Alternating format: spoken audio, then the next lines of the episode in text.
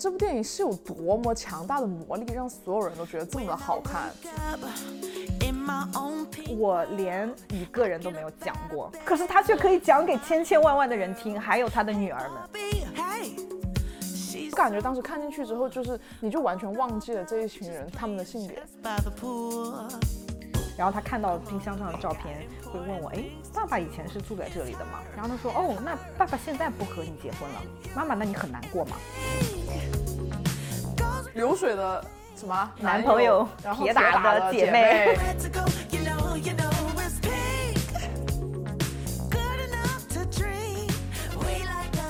大家好，欢迎收听新一期的不远不近，我是苏苏，我是李阳，Hello Hello。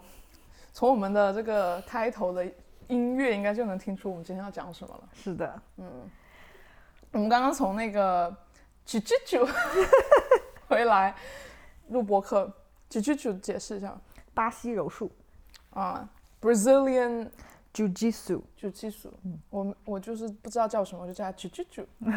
然后今天是 Women's Class，就是只有女性的一个课嘛。你上过吗？之前？我之前上了两次，这是我第三次课。那你上过只有女女生的课吗？没有没有，你感觉怎么样？我感觉今天的 vibe 非常不一样。怎么说？嗯因为就简单介绍一下柔术哈，嗯巴西柔术，它是日本人其实的柔道，然后去了巴西以后和嗯当地的一些就是武术还是什么结合到一起，糅合成了巴西柔术。巴西柔术，嗯对我来说，它不是为了去打架的，就是嗯也是为什么我要去上这个课的原因。在你遇到比你不是同一个同一个重量级的选手的情况下，有人把你打倒了，你可以怎么利用一些技术可以挣脱。挣脱，或者是把对方反扑哎，我们今天那个老师体型很小啊？对是，那个我今天是我第一次上巴西柔术课嘛，我不是来李阳家录播课，我就顺便去他家附近一起上了课嘛。以前你说老师都是男的对吗？对，就是今天今天因为是 women's class，就是 women only，所以老师都是女的。嗯，但就是今天我们练习了几个那种防御和防守、进攻，怎么样从对方把你捆住之后怎么挣脱，对然后再反攻这样子把对方制倒，但是不会去攻击他。嗯，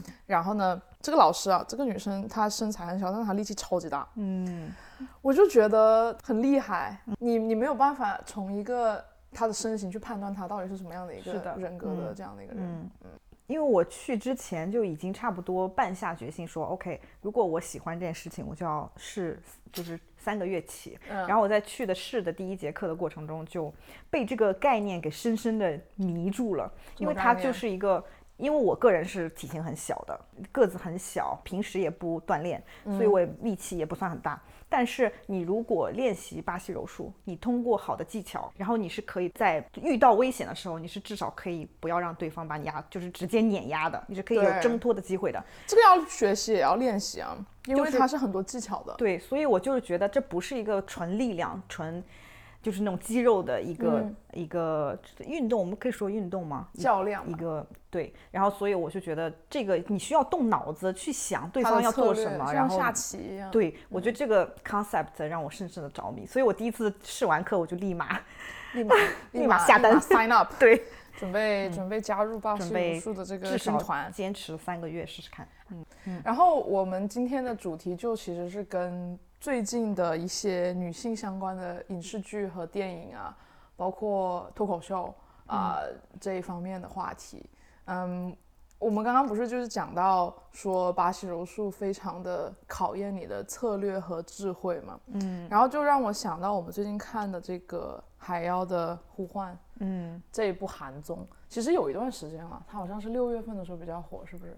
嗯，对，应该有一两个月了，然后我们当时，我跟李阳一起看了第一起看了第一期，其实那个那一期我已经看了，当时在我们那天是在家里面做博客的 logo 哎，然后 做不出来了，就说哎呀先看一期吧哦不是，是我们做出来之后才晚上看的，就决哦定看一期这个最近的综艺，嗯，然后我们就选了《还要呼唤》这个综艺一起看。如果没有看过这部电视剧的朋友们，我们先简单的介绍一下这部剧是怎么个设定嘛。嗯，就是把一群女人放在一个岛上，然后她们有不同的职业，嗯，一个职业有四个人一队嘛，然后一共是六组，是不是啊？对，警察、军人，呃，消防员，嗯，还有警卫、警卫，还有特技演员。嗯，这是五个，还有还有一个什么？运动员。啊，运动员，对对对对对，这六个。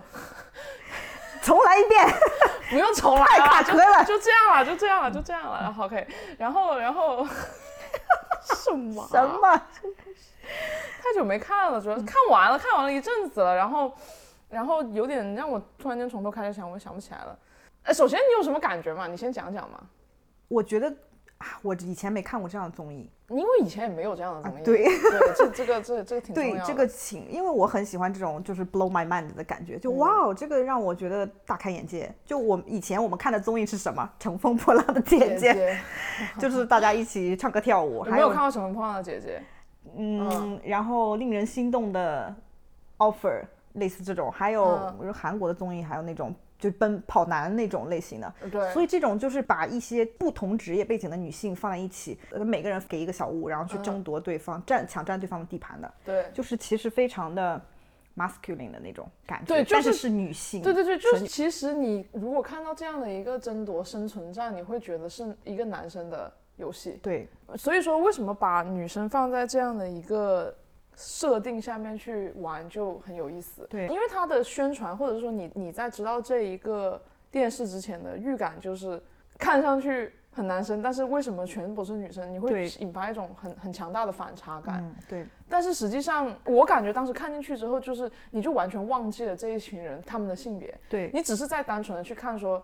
哦，军人组做了什么？怎么样去对抗运动员组？其实更更加展现是他们之间的性格，而不是说他们性别带来的一些什么争吵，或者是女性的很很 stereotypical 的一些。对，就没有抓嘛？对，没有，基本上没有，没有抓嘛。中间有一个小小的抓嘛。可是那个不算抓嘛，哎，那个就是正常的。你说的是什么？就是军人组犯规了嘛？哦，对，我觉得全网大家可能都有一点点觉得不能接受，就是当时他们不是要防护嘛，嗯，然后军人为了不让消防员。闯进他们家里面，他丢了一个空的消防消防的那个灭火器，对灭火器到。就扔到他们身上，其实这是很危险的一个行为。他其实还违反规则了，就是因为每个人身上有一个旗子嘛。如果我把对方的旗子拔掉了，对方就出局了嘛。对对对，但是那个对方又把他出局了以后，又把我的旗子拔掉。我其实，在那里的时候，我我有一点 confuse，因为我不太确定他那个镜头抓的也没有很好。对，他可能其实知道他被拔，但是他当时想说，就那几秒钟的时间，他也把对方的旗子给拔了嘛。嗯。他并没有在那样的一个紧急的情况下反应下来说，我现在应该停止了。嗯。就是我觉得这一点能体现出军人的性格是非常的，就非常争强好胜啊。嗯，然后他非常想要赢，然后他也就是不管。嗯，你是这种感觉吗？是的，我是这种感觉。而且他们后面我不知道是镜头处理的还是怎么样，他们后面也觉得非常抱歉，就是比如说扔东西啊，还有违反规则。那他后面我觉得是因为冷静下来了啊，因为最开始在那样的一个氛围下面的时候，他他只能做到的就是。他，我就我觉得就是几秒钟的时间。对，他虽然知道他应该停止，但是他当时就是要把它拔下来。嗯嗯，而且他已经 so close，嗯，对吧？但是其实我我个人不是很喜欢军人，就我觉得可以讨论一下性格这方面。我自己个人不是很喜欢军人他们的性格，就是看这部剧的时候，我其实更喜欢是消防员，尤其是那个大姐。哇，那个组长，我的天哪，我太爱他了。你也很爱说？太爱他但他其实最开始的时候，我觉得他有点让我觉得很嚣张跋扈，就是把自己的声音弄得很大，然后所有人都会看向他这样子。是的，军人其实也是这样的。是的，但是觉得有一点点区别在这个里面。我感觉是不是这个剧里面展示了消防员更多的一面？因为比如说军人他们好像他们面比较就是一直在战斗战斗战，我们要赢得过他们。但是消防员你知道他们不是总是赢那个机，就是那个比如说他们刚开始赢到了那个冰块，又赢到了炉子，他们在那烤肉吃，然后就展现了消防员很柔软啊，很真诚，吃到肉啊，好好吃那种。而且其实他们是他，我觉得他们的嚣张是一种真诚的嚣张，对，就相当于我觉得我就是这个样子，他把他真实性格展露出来。但是我觉得。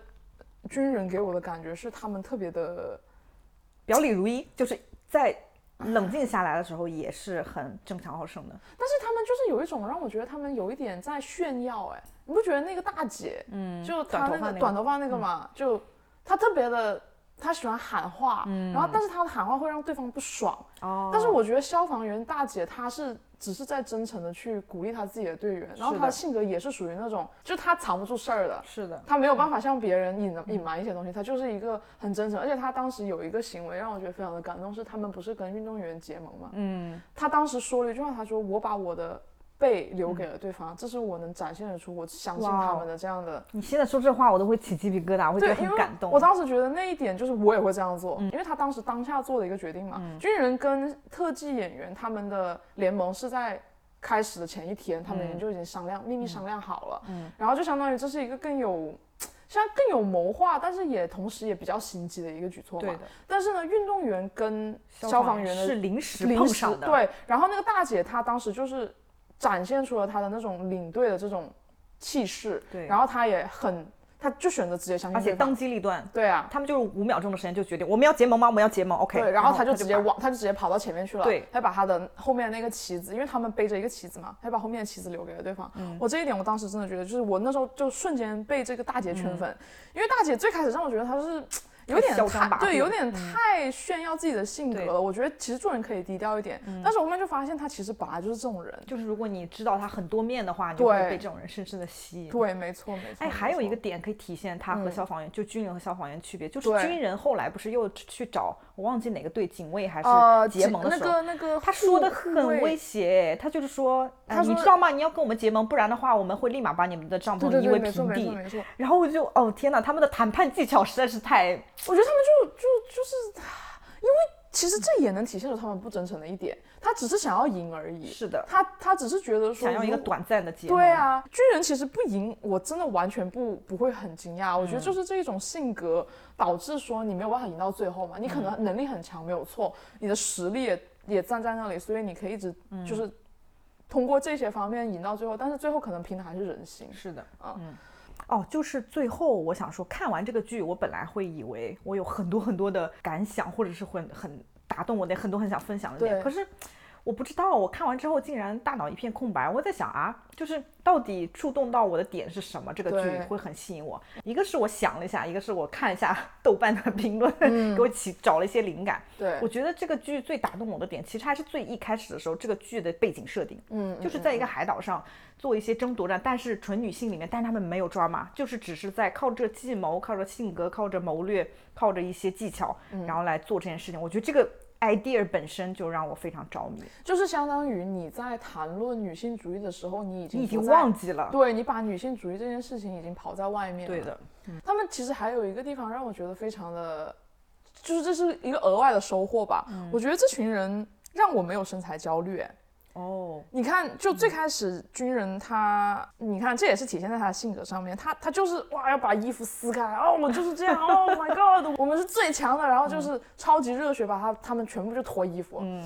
他们就每个人都穿着那种黑色运动背心嘛，嗯。但是你看到他那个裤子，因为有松紧带嘛，是会夹在你的肉上的。嗯，然后你那个腰其实它是它不是说哦就是平平的什么赘肉都没有，它其实是可以看得到一点点的肉。嗯，然后它也没有说有很很强烈的腹肌。嗯，它的手臂也是不是说好像只有只有肌肉，它是有一些肉的，但是它非常的强壮。你看到他们挖土然后劈柴的时候。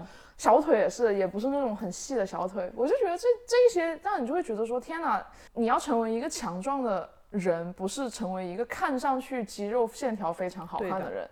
你肌肉线条非常好看，不一定代表你能够去做一些很很有很有谋略，对啊有勇敢，而且包括你，你不一定劈得了柴。是的，因为 我当时，我当时去那个 camping 的时候，我们买的那个木柴其实是一个大圆筒嘛，哦，还是有一点粗的，只是不是劈开，对，还是要劈开。然后我后面去隔壁，就又跟老爷爷去那个搭讪啊，然后他就给了我一把斧子，嗯，然后我就试了劈了一下柴，劈不动，真的劈不动。真。的劈不动，劈不动。我当时看那个剧的时候，不是有一个队伍的人也劈不动柴嘛？哈，反正那个女生特别 struggle，、就是她人家可能都已经劈了五六七八个砖了，就装，然后她还她还第一个都没有劈下来，就是因为劈柴它靠的是一个巧劲儿，但是其实也要很大力气，就是你一下子挥下去那一瞬间，我当时就会觉得说天呐，就劈柴真的很难，嗯，然后你你看到他们其实没有什么所谓的，好像很明显的肌肉线条。嗯我觉得我我说实话觉得，只要你有一定的运动的基础的话，你基本上长得跟他们会很很像。嗯对但他们会比你会感觉到他们身上很强壮，很很 strong，、很 power。然后呀，而且把你放在那个情景下的话，啊你就会激发你去做这件事情。嗯，那那边我超感动啊！那边是我整个剧里面除了最后我看哭的一个你最后也点，看哭了？我最后也哭了。天哪，为什么？哦，消防员那里我觉得好，就是那个也是砍柴的那个女生，对，就是短头就发，那个那个那个对那个戴眼镜儿的短发，，对对对，特别强，特别对 strong 他，因为他的哦队长是摔队长对对对伤了吗？，第一集第一集其实队长就受伤了。对那里其实我也有感觉，就是队长当时他不是特别高吗？他一嗯米八几，他把他那个背后的衣服撩开来之后，你也是看得到他，很多赘肉，对他他不是很瘦的，他也没有说就是就是脂率多少以下的。什么体脂率百分之十八，no，他他应该就是正常人就是。正常人，但是你看得出来他是他是有肌肉，只是、但是他是有一层脂肪在他的肌肉上面的。我看到那个时候，我也我当时就觉得天啊，原来消防员的身材也是这个样子就正常人，普通人对啊，就普通，呃，但是他比普通人要强壮，不是说那种赘肉，你看出他是有肌肉的那种肉包着的，啊、我就觉得特我觉，得这也是很美的。啊，对啊，然后我我就还挺感动的，就是因为他嗯腰受受伤了，因为他们商量好，就是那个短头发的女生第一个去劈柴，然后第二个去队长。他为了不让他的队长去，他一个人腰伤劈柴，他一个人劈完了三十哦，那根柴。那段那那那段我也超级感动来着，而且还有他哭了，但因为我哭点很低啦，就是所以我就、嗯啊，好感动啊。嗯嗯，然后最后也是他哭得很惨嘛，对队长就一直安慰他，哎，啊，对，我觉得那个队长就是他真的整一个性格非常的完整，嗯，他又是一个很跋扈的人，但他又是一个特别亲近的人，他又让你很真诚，又让你去相信他，他又是一个非常有领导力的人，嗯，就是非常的有性格魅力。是的。嗯，哦，对，我不是后面说我看完之后就嗯去豆瓣上找了一下灵感嘛，我很想分享一个豆瓣上的评论，啊，嗯你，quote 一下，真的完全 quote 哦。嗯，念一下。第一次一个生存节目里，我不知道任何一位女性参赛者的年龄、婚育情况、择偶标准、家庭对他们职业和婚姻选择的看法，只有战斗、合作、谋略、自信和勇气。夸赞对手也不再是漂亮、可爱、体贴，而是义气、强大、有干劲、有谋略。对啊，真的是。我就觉得，哦 天哪，不能同意更多了。对啊，他们就是说我们是最强的，我们是最厉害的，对而不是说，哦，我相信你，你你特别美，今天。哦，你今天会做出完美的演出。哦，对，嗯就是什么乘风破浪的姐姐，哦，我没有看啊，我猜测的啦，嗯，挺好的。挺好的，挺好的。然后我觉得，你看我们前面说，真正的男女平等是没有在讨论女性，就是我就是已经把女性主义忘对对，就是因为你在谈论平等的时候，你如果还是在把男女的性别对立对立的非常的强烈的话，其实你还是因为不平等，所以才要去平权嘛。我觉得 Barbie 就是一个从头到尾就在讲男女对立和对女性主义。就把女性主义贴在你的脸上，我在讲女性主义四个大字没。错，这个又可以讲一下，我跟李阳当时是一起看这部电影的。第，这是我们第一次约到下了班去一起去看看电影电影啊。然后，因为我们两个家里面住的比较远嘛，所以那天晚上我就决定说要来李阳家住。对的，啊，因为当时觉得 Barbie 这个电影特别火爆，就觉得说我们肯定看完之后有特别多想说的。然后我们本来打算做录一期播客的，然后结果看完之后发现没无话可说，就是 没啥没啥好录的，就面面相觑。你想说啥吗？没有什么好说的。然后而且我们当时看的那一天爆满，就是全场我要没有一个空位子。我们本来打算去看六点的电影，嗯结果我可能三四点的时候想要进去把票买好的时候，就已经没有没有票了。所以我们买了七点的电影。对，然后重点是我们本来要坐一起的，也没有坐到一起，对，因为因为七点呢也只有零零星星几个前排的位置。所以其实我们是在前一前一后看完，各自看完，相当于各自看了这场电影。然后我们旁边大部分的人是一群人一起来的，对的成群结队的，嗯有家庭啊。我我旁边坐一七个人嘛，一一家人。但他们都还年龄蛮大的，对啊是五六十岁的那个。然后他们都是就是有男有女嘛，有爸爸带着小孩，或者是他们的一群朋友，还有阿姨们。当然还有很多情侣都是统一穿粉色服装。对啊，对啊，对啊，对啊。然后我就觉得说，我不是很能理解这部片全网为什么这么火爆。我当时就非常的不理解，我觉得它就是一个算喜剧吗？你觉得？算吧梗确实还挺多的，但是你要把它嗯归类为喜剧，就还蛮好笑的，可以一起笑，因为大家都在笑，所以应该算是喜剧吧。然后同时就是一个商业片，咱就是对说，，非常成功的商业片。对，所以我我我不太能理解说为什么所有人都要去说它很好。我感觉当时我们是因为预期太高了，因为全网都在啊对太铺天盖地的，就因为如果不是全网都说好看，我们俩应该不会约着说特地一起看。对，嗯，哦，我是怎么知道芭比这个电影的？我都是不知道的，因为我平时不怎么上社交媒体的。对啊，然后我是在上班的时候，在电梯里碰到了我一个同事，对他是一个非常典型的白人。然后她三十多岁，单身女性，非常漂亮。漂亮吗？然后就是哦很有芭比的味道的那啊种，真的啊？真的。OK 就是卷发，然后经常穿很 fit 的 dress，身材也很好，就非常芭比类型的。嗯然后我在电梯里碰到她，我其实有点尴尬，要坐到一楼，坐到五楼，我没话可说，我就哦。评价了下她的指甲油，我说哦，呃，that's a nice color，非常芭比的粉色，但我不知道纯色吗？纯色，嗯嗯嗯，然后我说哦，你的指甲油颜色很漂亮，因为实在无话可说。就夸夸对方呗。对，嗯然后他就说哦啊、你知道，因为这个是 for Barbie Week，然后我就哦哦，但是还好，我们就到了五楼，我就走了，我就啊，你没有问他呀？没有，因为我们就到了，我就走了，我就赶快逃离那个尴尬天哪！社交场面，我就、我，但是我就哇 what what Barbie Week，What is Barbie Week？对，就那一周 Barbie 刚上线，对，那周刚芭比上映，啊然后后来再过两天，我才从另外一个朋友嘴，他说你要去看芭比，我说什么芭比？然后他就跟我讲，跟我讲，哎，你不知道我什么什么，然后我才回想起来两天前那个同事说 Barbie Week，哦，是这个意思。嗯然后我再回来看到已经就是社交媒体上小宇宙什么已经全部都在全部都讲芭比了。在讲对对对。然后我就我们就约着一起去看一下，所以在这种情况下，我就觉得预期实在太高了。对，我们就觉得说这部电影是有多么强大的魔力，让所有人都觉得这么而的好看。且就是全部的而且票卖光哎，然后而且嗯所有人都穿粉色，我感觉说，如果这是一部女性主义的电影的话，那应该都是女生去看会比较多一点嘛。这边的话，你就是看到男女老少全家，对，男的女的什么都有嘛。就是一个非常成功的商业片。对啊，就是像爆米花片嘛，对的嗯我觉得蛮好笑的。OK，就这样子。我们去之前，苏苏说：“哎，我忘记带外套了，你你帮我拿个外套，我到时候电影院里有点冷，我就随手给他拿了一件。然后到了电影院发现，哦，竟然是粉色的，对啊，我好就巧哎我。就一不小心也穿了，这是我觉得我穿的很糟糕了，我就随便穿了一个外套那。也没什么糟糕吧，就是别人太太太 glamorous 了，对。对，就太。然后我感觉我们出来之后好像有一个共同的 comment，、就是说我嗯们预期它可能至少是瞬息全宇宙那个水平的。哦，对，嗯因为其实对标来讲的话，《瞬息全宇宙》也算是一个，嗯你看，就是话题都是非常的有冲突的，的亚裔，然后呢，家庭的一些矛盾，对的，有很多的话题现在里面。但是我当时看《瞬间全宇宙》，我就会有一种，哇，这个片拍的确实很好，就是我是 actually 真的蛮喜欢的。是的，他有 impress 到我，嗯呃，然后他在讲的那些东西，是我当时正好在思考的东西，我觉得这也有一定的原因，嗯，就是关于那些虚无的存在主义的东西。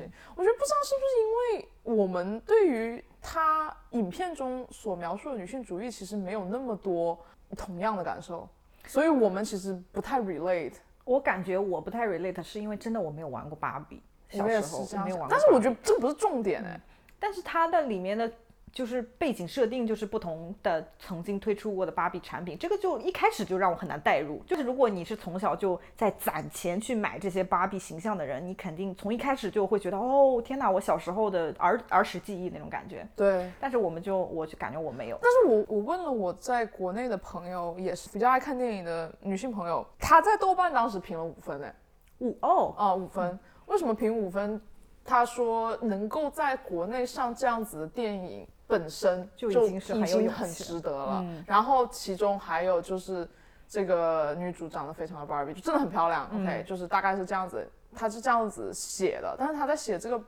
评论的时候，我还没有去看这个电影，所以我当时想说什么意思？嗯，然后后面就去问他，我说，所以为什么为什么你要评五分啊？嗯因为这个，我说不好意思，我大概给一个三分，不能再多了。就是我真的觉得很一般，就是一个很一般的电影。但我也会给五分哎。为什么啊？哎，即使是在北美的环境里面、啊推出这样的一个片子，也是很有突破性的，因为它是这个 Barbie 那个公司推出的哎然后这个电影本身又在吐槽公司，你知道公司是要出大钱来嗯投资你去做这个电影的，就是我我不想谈论这些很背后的这些东西。就是当时你看完这部电影，你感觉这部电影有好看到你可以给五分吗？啊，我就可以哎，哦，我觉得，我觉得完全没有，因为整个人就是真的就是懵逼。我 我只是很想吐槽它的塑料布 不景，嘛，然后就就，但是我觉得是有很多点我是会想要再看一下、再感受一下的。哦，这样子吗？哎，我因为我小时候是有受到这个父权社会的父权制影响的，嗯所以我我感觉我可能会这方面有一些共鸣。OK，那你要说一下吗？我受我爸的影响还蛮蛮重的，因为他会讲我妈坏话，哎，在你面前啊？嗯哈，嗯，然后他就就会让我很割裂，就是会他会讲我妈哦，他嗯就是就是生活习惯方面有一些这个不够体贴啦，那个啊你嗯就做的不好啦，然后我会觉得我我是完全听进去的，就是你觉得，因为他是一个他说的是有道理的他说的所有东西你对其实有一点像，就是我是完全站在他那边，想要去谴责我妈妈，你为什么那个没有做好？嗯哼，我以前就是这样的。OK，然后同时呢，我爸又是一个非常会做那种很体贴的举动的人。哦比如说，我爸从小到大就经常跟我讲的一个故事，是我妈那个时候年轻的时候去上班，要骑自行车，要骑大概一个小时可能。然后有一个地方是有上坡的，啊所以是很远的骑自行车。然后我妈一直想要一个摩托车，我爸就啊，就是其实那个年代摩托车还挺贵的，嗯，然后不是所有人都有的，嗯，然后我爸就自己骑了自行车从家骑到他的上班的地方去市里边，回来立马就说我给你买摩托车，立马就买了摩托车。他就是从小一直在给我讲这个故事这，故事是有什么？意思就是，我觉得他就很心疼我妈，觉得哦天哪，原来真的他上班这么辛苦的，就是有一段上坡真的蛮难骑的，又很远，嗯所以立马就是这种对我来说，我对我爸就是盲目信任，对，完全 OK OK，百分之百信任，嗯我从来不会质疑他说的任何事情，完全去听从。是啊，然后，直到离婚。直到他整个形象坍塌，嗯，然后我才意识到，哦，但我觉得这个东西，其实你觉得这是父权社会导致下的吗？我觉得每一个人都要在成长的过程中挣脱与父母的这样的一种连接。因为我是完全就是臣服于我爸的，他我觉得说什如果假设换一个情况，如果你妈是这样的一个人，比如说你妈是那一个所有的事情都是她来做，然后你爸跟你妈角色对调的话，我觉得你还是会完全相信你妈，你不会吗？我觉得这是一个更多的像是一个父母跟子女之间的一个关系的这种转变。你最开始是相当于你是一个比他更低的，他他说什么你都相信他，因为他是这样的一个父母的这样的一个存在。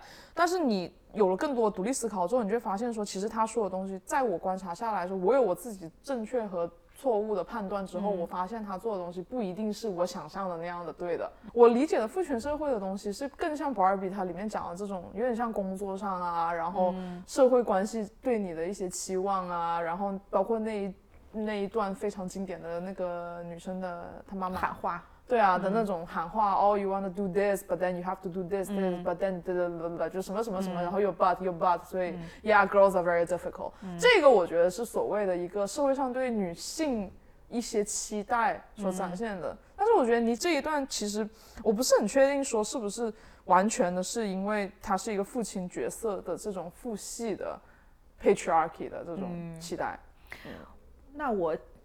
那我讲一个，就是在我觉醒以后，他又对我讲的话是，Right，因为以前他跟我讲的，我可能就都 take it，我不记得了。对，你就但是。在我觉醒以后，他又跟我讲过一次，是因为我自己也离婚了。然后嗯他说，嗯你知道，一个家庭里面两个夫妻两个人，其实关键的角色是女性，就是妻子的角色是这个家里最重要的一个角色。Right 她需要把家里的老公维系到一个让他可以放心的到外面去发展他的事业，就把家里打理好。他觉得妻子的性格，还有妻子的这种对丈夫无条件的支持，是嗯这个家庭的核心，就是大概是这个意思。就是说你你丈夫不行，是你没做好你的核对的心，，对。也然后你又要给他支持，又要就是啥都给他。我感觉我理解的就是说，他在捧你的同时，他觉得哦，女性角色非常重要，就是是妻子非常重要。但其实呢，他只是把你看作一个 OK，你你你他妈的干好你的活，就是做好你的角色，对啊，不要瞎搞。对啊，啊，你觉得是这样子？我觉得是这样。的。嗯！所以他认为，你觉得他认为你的婚姻的失不能说失败，就是你婚姻的终结，是因为你没有做好你的角色吗？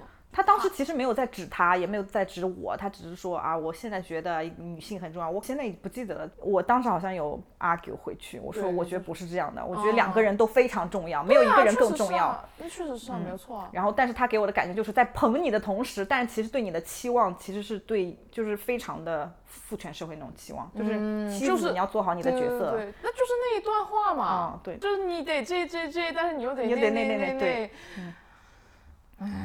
唉，你哎，你当时跟我说你在你那段话你很感动来着。哦，可能就是因为这个。现在我，你现在说开了，那可能就是因为这个。你看我爸的想法，他就是这样，女性你你又要这样又要那样，要这样。哎，我觉得其实那一段我完全，我 OK，我不能说完全无感吧，但是我觉我觉得他说得很有道理，嗯，但是同时这整部电影对我没有那么大的冲击，我觉得很大一部分原因是因为我自己的个人的个性就是一个比较不会被对他那一段话里面，就是比如说女性要怎么怎么样的时候，但你同时又应该这样这样这样，我可能会在他说前面那一段女性应该要怎么怎么样的时候，我就直接 OK stop 经 here 翻白眼为。什么我要这样子呢？就是我会直接怼他，嗯所以我感觉我他很难很难真正的去伤害到我。如果只是个人行为，但是我觉得还有一个点要区分开来，就是说，比如说一个男性这样对你讲，你可以跟他一 v 一的去杠他，但是如果那个人是你的上司，是整一个社会对你的期待和整一个你没有办法去抗衡的一个东西的时候，我就会觉得这个东西我没有办法判断。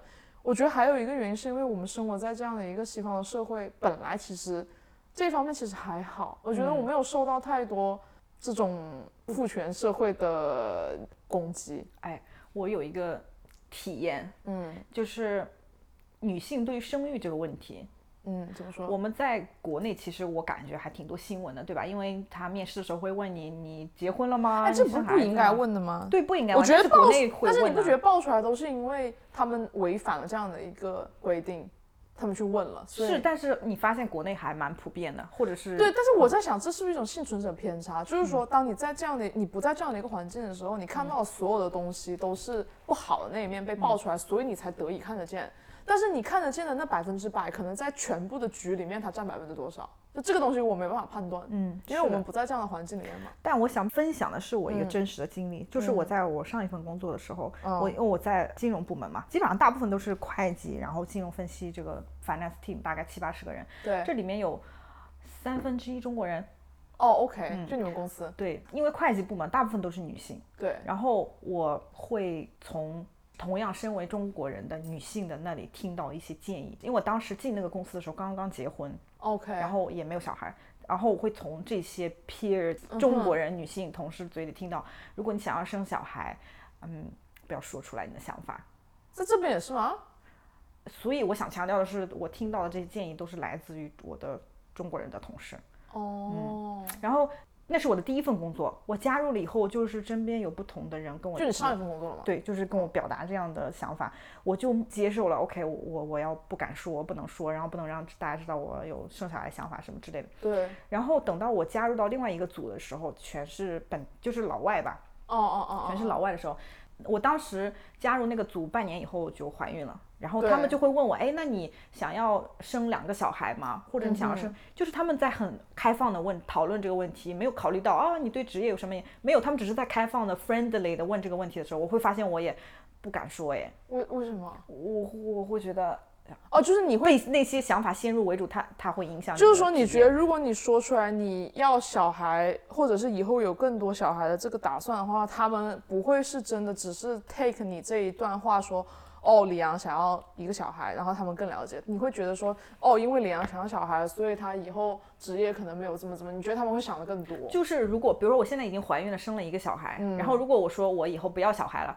我接下来就是 consistent working，然后我晋升的机会就会更大一些。但是如果我说我想要两个小孩，我在生完这个小孩以后，有可能过了一年我又要去生小孩了，但是我的问题是晋升的机会就被、就可能但是问题是，我觉得重点是他们可能没往那方面想、啊。对的，所以但是我就被之前的那些中国建议就先入为主了，所以我不敢说出来我的真实想法的。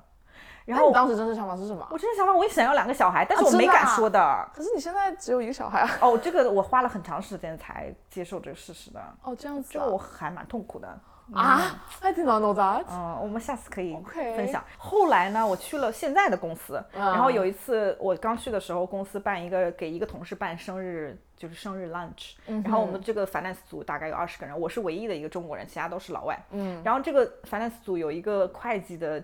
呃，他已经干到 controller，还蛮年轻的，才三十多岁，但是他就刚生完小孩回来，然后别的另外一个同事当着所有人的面就问那个刚刚生完小孩回来的经理，问他，哦，嗯，你还准备要第二个小孩吗？OK，就是别人曾经问过我的问题。对对对对。然后我就发现他非常大方的说，哦，当然了，OK，因为他说他就没有在考虑任何其他事情，他就在考虑生小孩这件事情本身。他说：“哦，当然了，你不知道我给这个小孩买了多少的东西，我希望让他们重新再利用。我的车库就快放不下了。哦，I see, I see。然后呃，然后他说完之后就看向了他的老板，然后说 Sorry, Dave。然后他的老板就回了一句、哦 Not now, not now，就是在开玩笑。OK OK。所以我就当时有 blow my mind，OK，然后我就哦天哪，完全不一样是在那一。个相当于一个观察者的角度去发现，说原来我还可以这样子。对的，原来我是可以不用害怕的。OK，interesting、所所以以这是关于我工作发展的一些影响的一些小观察。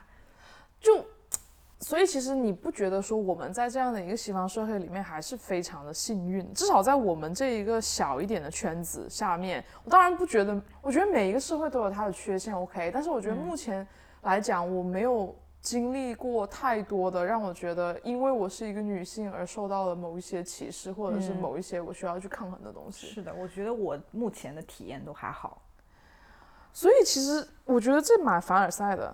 就嗯，就是我们没有那么多的底气去说啊，这电影的什我我不是，就是我觉得说我我站在的一个角度去评价他很小学生女权主义，或者是他没有讲出什么大不了的东西，他讲的东西都非常的基础，我都知道他在说什么，是因为我们在一个已经给我们足够空间去呼吸也好，或者去做你想做的，作为一个人，而不是说作为一个女性。这样的环境里面，所以这些东西看上去来讲是一个非常基础的东西，对对我来说是背景设定。对啊，不然呢？不然还要怎么样？但是我的，因为我第二天就去问我的朋友，我说为什么这个电影在国内反响这么大？那他就说，因为你说她是小学生女权，对吧？我就跟我朋友说，我说我觉得你是。你不属于小学生吧？就是你其实还蛮蛮 OK 的，你的你的这种思想，就是为什么你作为你来讲，你都会觉得这部电影很不错？他说，可是因为我生活在一个小学里面呢，我是大学生又怎么样呢？哦天哪，所以我才能真正的理解说，OK，做对于很多人来讲，他们的圈子没有给他们足够这样的底气去只作为一个人比，因为其实说到底，男生跟女生的共同，我们都是生而为人，对吧？我们都有一些基础的，我们应该要被尊重的地方。但是为什么女性没有被尊重，就是因为她是女性。那我可不可以作为一个普通人，一个人而活着只？是普通人。我们、对啊其实我们要的只是一样而已。对啊，对啊，对啊。所以呀，我觉得这一点让我想到说，OK，我我理解了它的意义所在，但是对我来说，我还是觉得这个片很一般。就、这是我个人而言了。嗯嗯哦，然后我想分享一下，我们看完芭比是周二，对，然后周三我去看了脱口秀。阿里旺，天呐，阿里旺，哎，你知道吗？我有一个很搞笑，当时我去翻聊天记录，我跟你的聊天记录，嗯，当时四月份的时候是我邀请你去看阿阿里旺的，就是当时是我在哪里看到了一个帖子，我说哎阿里旺要来我们这里，你要不要去看？你就说啊我要去看，可是好贵，然后。然后后面结果最后就变成我嫌它太贵，然后我没有去，然后 然后你你跟你朋友去了，那还蛮搞笑的。对啊，你你问我了，然后我另外一个朋友，也就后来跟我一起去看的朋友也问我了，嗯然后我好像我也告诉他太贵了，哦但是我这个朋友友到临近就是阿里旺，好像就前一周的时候开始的前一周，他又问我你还感兴趣吗？嗯。我说我还感兴趣哎，然后他就开始看票，然后我就说 OK，我的预算是两百块，两百块什么概念？我们看场电影才十块哎，对啊对啊，对啊然后两百块我就觉得 脱口秀真的，还是蛮贵的，上次我去看吉米欧样脱口秀才四十五块钱，对，然后就对比一下这个价格就差真距还的两百。我就说嗯 OK，我最高预算两百块，不能再你们当时。看了多久？然后后来呃，他几个小时啊？他嗯，阿力？旺讲了一个小时，但是前面有别人半个小时热场。那你这跟我一样，因为当时吉米欧样也讲了一个小时，嗯虽然他不是专场，但是就差距真的很大，这个票价。是的，你接着说。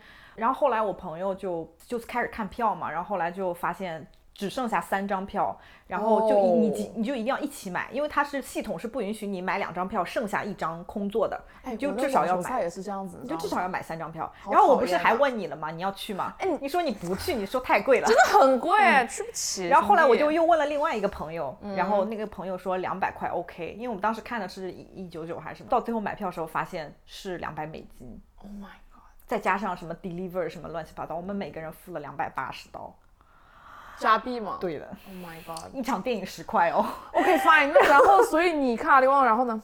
然后阿里旺，我介绍一下他的背景。如果大家不知道大家知道黄阿丽吗？黄阿丽知道吧？她之前 so far 在 Netflix 上总共有三个专场，嗯，第一个就是个大肚子的专场，她大着肚子出来讲脱口秀，嗯哼，然后我还在前两天复习了一下这个专场，我至少这是第三次还是第四次看这个专场，天哪，她就是真爱了，咱就说。我是真爱。嗯，然后她第一个专场是大肚子的时候，是因为刚刚跟她老公结婚，然后在生第一个小孩之前，然后就讲了一些她结婚之前的事情和怎么把她老公一个 Harvard Business School 老公，就是就是暗示让她跟他求婚搞到手这个故事，哦，还有怀我看过这个孕的过程。clips，我看过这个 clips。然后他还有一个专场是第二次怀孕，再还有一个专场是就是生完小孩以后，然后讲一些小孩的事情。她有两个小孩啊，她有两个小孩，她怀了两两个女儿，对。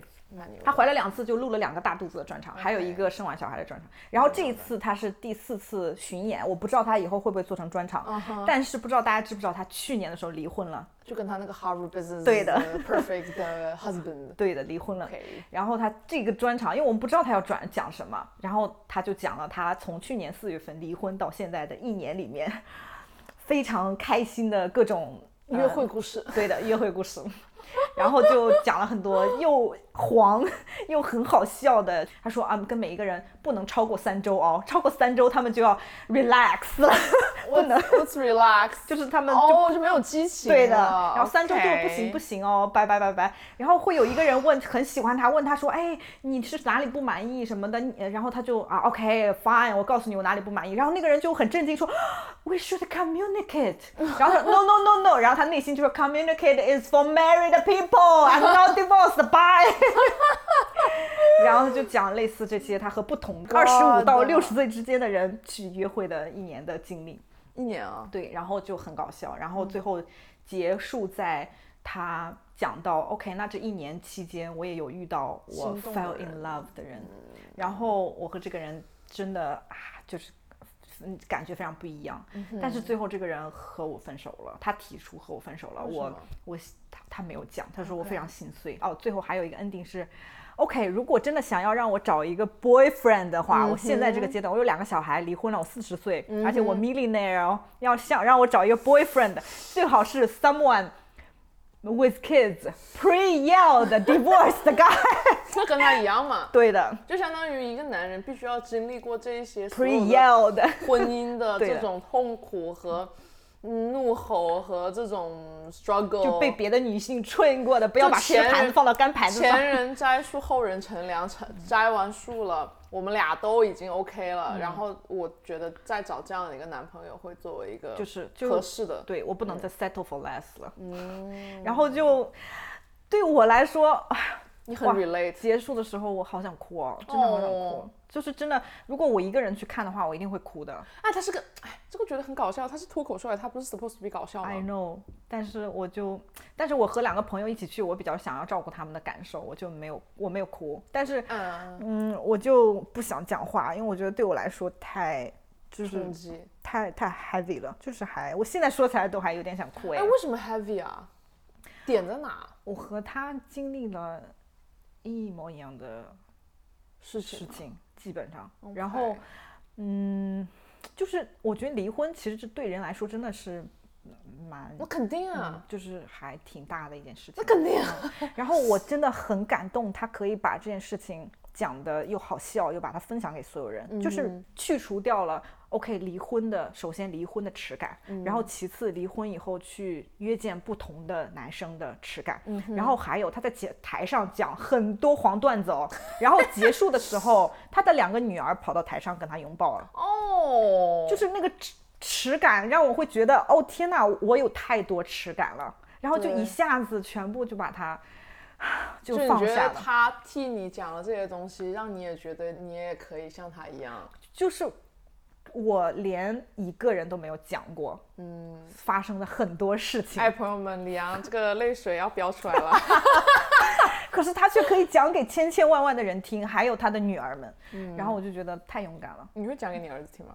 啊、嗯，我觉得我会，现在我都我我会，如果他感感兴趣、好奇的话，我会。但还会问你吗？嗯，关于是什么？你的任何的你不想讲的，关于他，他会问到你任何你不想讲的话题吗？会，他会问，嗯，爸爸以前住在这里吗？嗯因为他有看到冰箱上还有一张照片，是他刚他刚满月的时候，我们两个一起抱着他，是在这个家里拍的，因为是。嗯，前夫哥，前夫哥搬走了。我们以后叫李阳的前夫要叫前夫哥了，就这个意思。OK，前夫哥搬走，所以我还住在原来的地方。然后他看到冰箱上的照片，会问我：“哎，爸爸以前是住在这里的吗？”嗯，哦，你们还有之前那个狗。对，他还看到以前的狗，哎，嘟嘟，以前的狗叫。嘟嘟，就是李阳以前家里有一一猫一狗了，后来现在前夫哥把狗带走了，只有猫了。对，他就问我巨可爱。哎，爸爸以前住在这里吗？我说对的呀。我说爸，我爸爸以前是住在这里的，后来他搬走了。嗯，就是有这些对话。但是你其实也没有跟他解释说具体发生了什么，他也没有问。有一次，他在我的一个旧手机上，我一个旧手机用来放国内的手机号，那个旧手机是正好是我当时结婚的时候用的手机，就是办婚礼的时候，他有看到我的婚纱照，他说：“哦，妈妈，就是你穿这个裙子好漂亮哦。”然后我就，哎呦，我现在要哭了。他说：“我说是的，那是我结婚的时候穿的衣服。”他说：“什么是结婚？”我说。结婚就是两个人决定，就是当时我和爸爸决定一起生活在一起，所以我们就办一个仪式来分享给所有的人，来去告诉大家我们以后都要生活在一起。嗯，然后他说：“哦，那爸爸现在不和你结婚了？”啊，我说：“对的，我说我和爸爸，爸爸在这里生活，他觉得不太开心，然后那我也不太开心，我们就决定啊不在一起生活了。然后他，而且他选择和别人一起生活了。嗯，然后他说：哦，嗯，然后他好像有问到我，妈妈，那你很难过吗？”哦，我说我曾经非常难过，我有当时爸爸搬走的时候，还有他搬走以后的一年时间里，我都，哎呀，我真的要哭了哎！你哭吧，OK。我说我真的很，但是我说我现在过得很高兴，而且我说我现在这样和你的关系，就是比我我想象中比之前的那样是更好的，所以我现在很快乐。嗯，就是有过这样的。哎，我觉得你每次这种。就是你之前也讲过一些类似的故事给我听吧，但是就是我觉得你的 approach，就你会跟他讲很多很好的东西，也没有说弯弯绕绕，但是你也没有说讲的，就你很客观的讲了一些事实，但是同时也没有说是一个很完整的事实，但是又不会让他觉得说这个是你在隐瞒他，你只是把他用一种更温柔也好这样的一种呈方式呈现给他。哦，谢谢你。对啊，我就觉得他如果以后等他再大，他现在几岁来着？八岁，四岁啊？八岁是什么鬼？四岁？Oops，Oops，OK，四岁，四岁。等他到八岁的时候，maybe 他会稍微再懂一点，你就可以跟他再讲更多更多细节。然后他如果再问你更感兴趣的话，你就可以用。那个时候你觉得对他来说更合适的方式是讲给他听吗？哎，他还问过我，哎，就是爸爸为什么选择跟现在那个人结婚了？哦，选择跟他一起生活了。那你当时我说，那他做错了，他做错是在于我们选择结婚了，我们是有一个这样一个约定的，我们我们已经说好了要在一起生活，你要先。决定我们不在一起生活了，然后你再去选择你想要跟谁一起生活，对，而不是在我们选择说好了我们要一起生活的时候，他又想要跟同时要又想跟别人一起生活了，是在这样一个契约的，就是我们有一定要这样，我们都说好了哦，我们已经答应了要做这件事情了，可是他又去反悔这样一个约定，做了别的事情，我说这样是不对的哦，他做错了事情，这很重。要，因为不应该觉得别人非常的脆弱，就是你你会因为你的一句话伤害到他，就好像你跟你儿子说。他爸做错了，可能他父亲的形象在他他他他父亲是个会会犯错的人，但是这个并不代表说他就不能承受他父亲是一个会犯错的人嘛。你必须要让他知道这个事情是对和错，让他能形成这样子的一个观念。对啊，OK，如果你没有这样子讲的话，他可能觉得这也是个。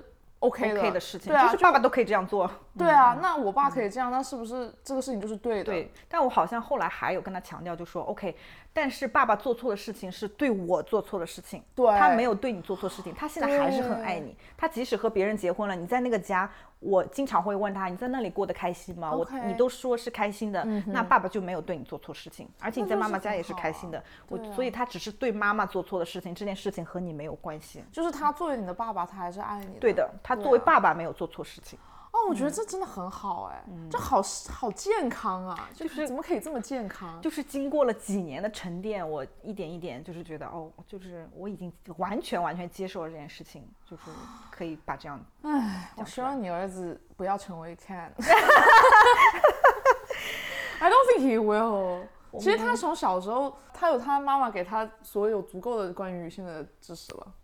我希望是这样，嗯哼，嗯嗯，我希望是这样。就是我我感觉我现在不想要有身边有一个伴侣的很重要的一个原因，是因为我觉得我。和他的关系非常的健康，就我没有 overwhelming 说啊，我的很多 attention 在身上，而是我想要跟他建立一个非常平衡的关系，就是而且你不是说说而已哦，你不是说哦，我想跟你当朋友，然后实际上你给他很多压力，对对啊对啊要求你这，你是真的就是有把他当成一个你可以跟他讲道理，或者说你试图把一些事情教给他听嘛，他可能不明白，但是你给他讲，他可能就会慢慢的 pick up 一点点这样子，挺好的。所以阿里旺给了我非常非常多的鼓励和支持。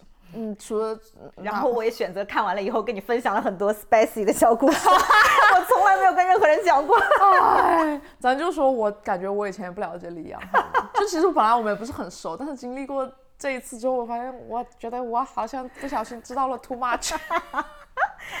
我的形象在你面前更完整了。OK，yeah，you can say that。我觉得非常的反差，非常割裂。就是我以为李阳是这样，但是李阳其实不仅是这样。我做了非常多非常 spicy 的事情。Well，OK。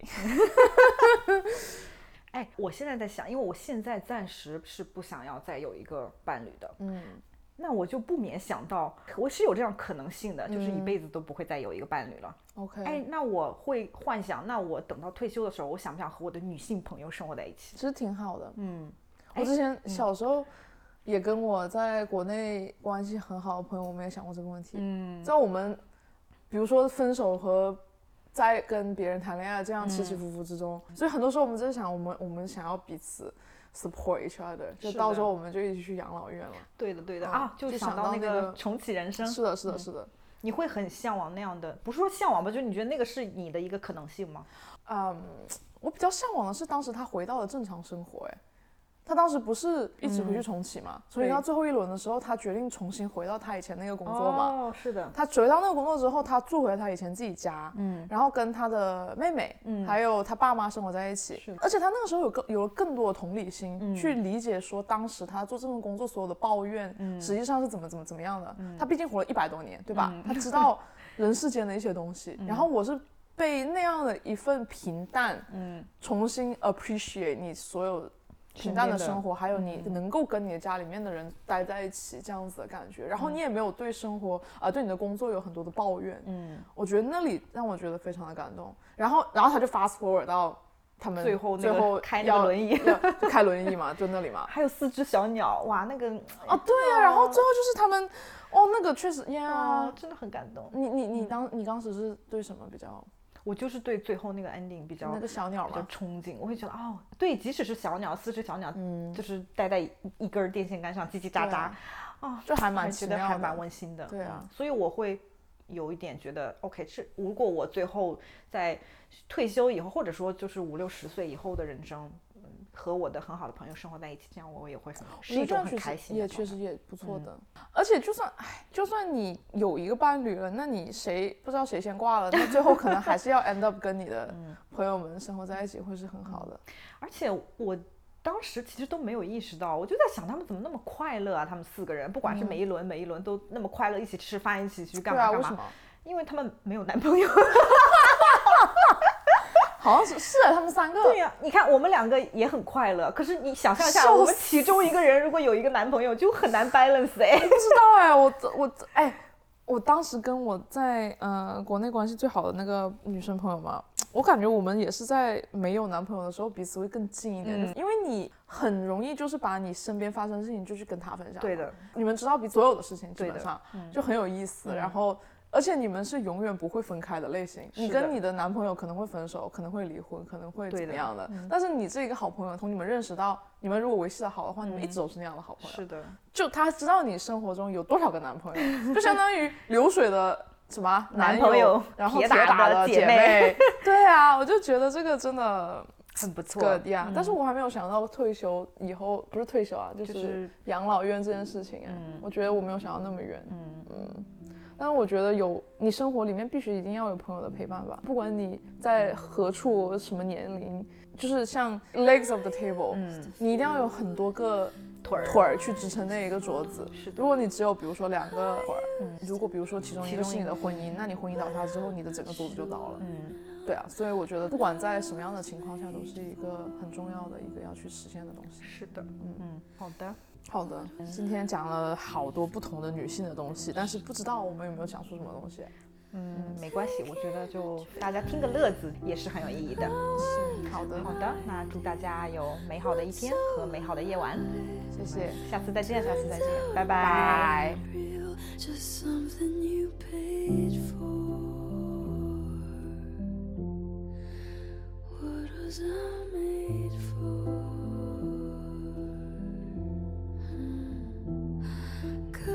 Cause I, I,